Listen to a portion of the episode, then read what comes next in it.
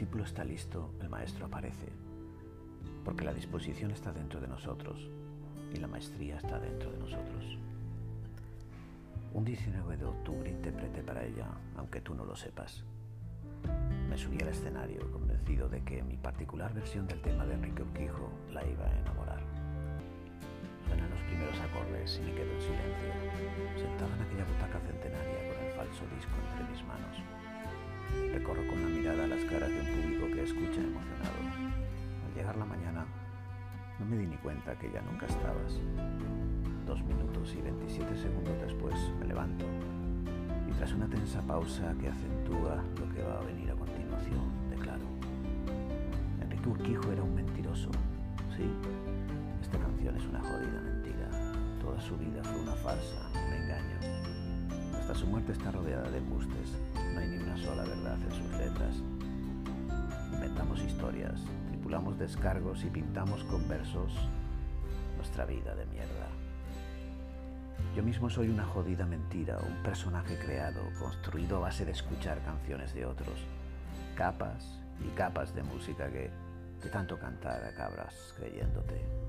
Hasta que un buen día alguien escucha tu melodía y encuentra una disonancia. Cuando terminé mi plática me alejé de todo y de todos, buscando disfrutar de un momento armónico. Ella, acercándose, se sienta a mi lado y con mirada curiosa me dice, Play it again, son. Meses después nos citamos en mi Starbucks favorito. Quería irme con mi música a otra parte, pero ella insistía en escucharme de nuevo.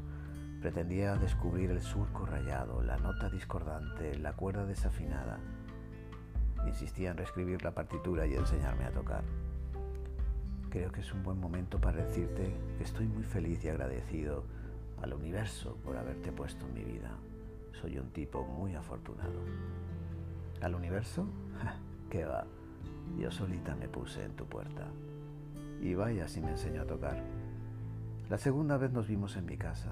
Nada más cruzar el umbral de la puerta puso la mano en mi bragueta y protestó. No está lo suficientemente tensa. La pondré a tono.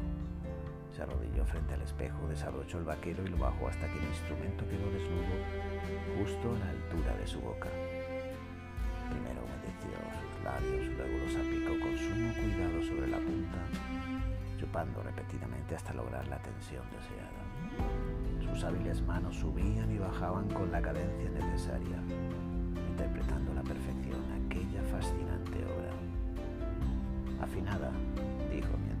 Relamía los labios, ahora te toca a ti tocar.